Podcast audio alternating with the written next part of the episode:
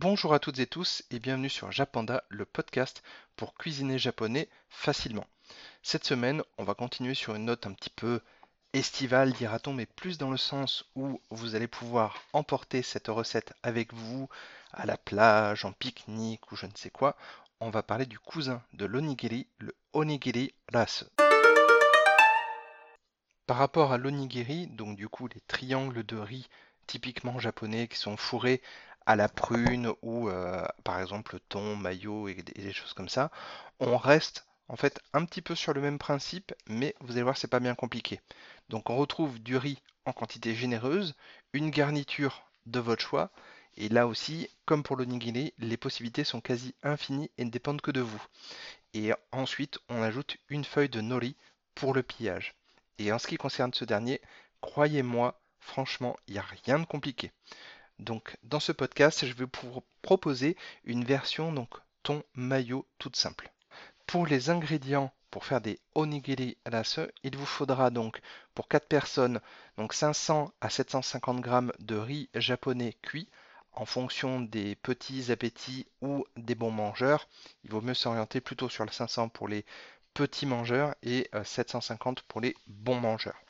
Il vous faudra 4 feuilles d'algues nori, une boîte de thon nature, de la mayonnaise, donc 4 cuillères à soupe, et également 2 cuillères à soupe d'eau. Comment faire des onigiriras Donc les étapes. Donc commencez par cuire votre riz japonais. Vous avez la recette directement sur le blog donc jappanda avec 2p vous pouvez faire une recherche textuelle avec la petite loupe en haut à droite si vous êtes sur un ordinateur ou avec le, ce qu'on appelle le menu burger, donc les trois étages avec le carré vert en haut à gauche directement et ça vous ouvre le champ pour faire une recherche textuelle. Ensuite, donc, pendant la cuisson du riz, vous allez découper un grand carré de film étirable. La taille devrait être supérieure à la surface d'une feuille d'algue nori d'au moins 5 à 6 cm de chaque côté. Puis, vous allez poser la feuille de papier euh, étirable, de film étirable, pardon, sur votre planche à découper. Ensuite, ajoutez la feuille d'algue nori avec la partie rugueuse sur le dessus, en fait. Elle doit faire face à vous, la partie rugueuse. Dans un petit saladier, donc vous allez préparer le thon. Pour cela, égouttez-le, puis écrasez-le à la fourchette dans ce fameux saladier et ajoutez la mayonnaise. Pour ma part, je voulais en faire une maison, mais je n'avais plus de moutarde à ce moment-là. On était en plein moment de la, pénurie de moutarde et je me suis rabattu sur une sauce curry toute prête qui passait vraiment très bien avec le thon maillot. Donc le but, c'était d'avoir une sauce un peu liante pour imiter le thon maillot. Et vous pouvez remplacer donc du coup la sauce curry par, je sais pas, de la sauce algérienne par exemple, des choses comme ça. Il n'y a, pas que la maillot dans la vie, donc euh, vraiment soyez créatifs et amusez-vous.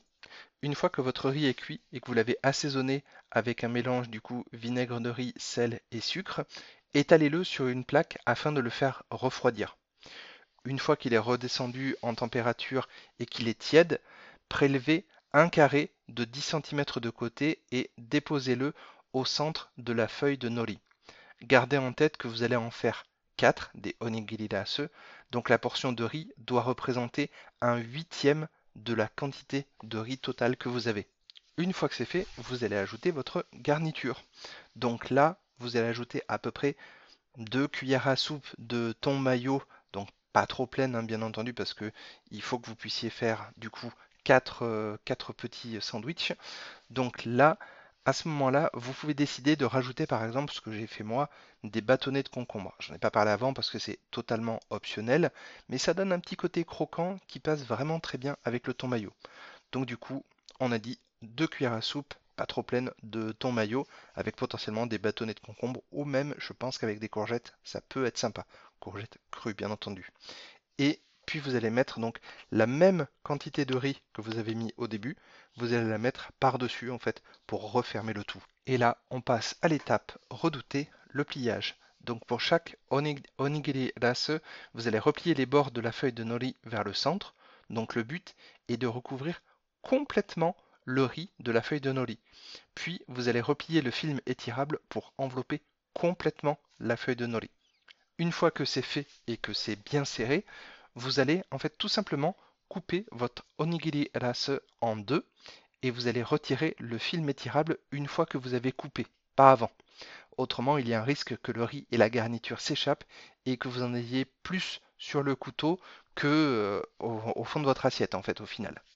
Et si vous cherchez d'autres idées recettes pour un pique-nique par exemple, vous pouvez donc vous rendre sur le blog jappanda avec 2p.fr.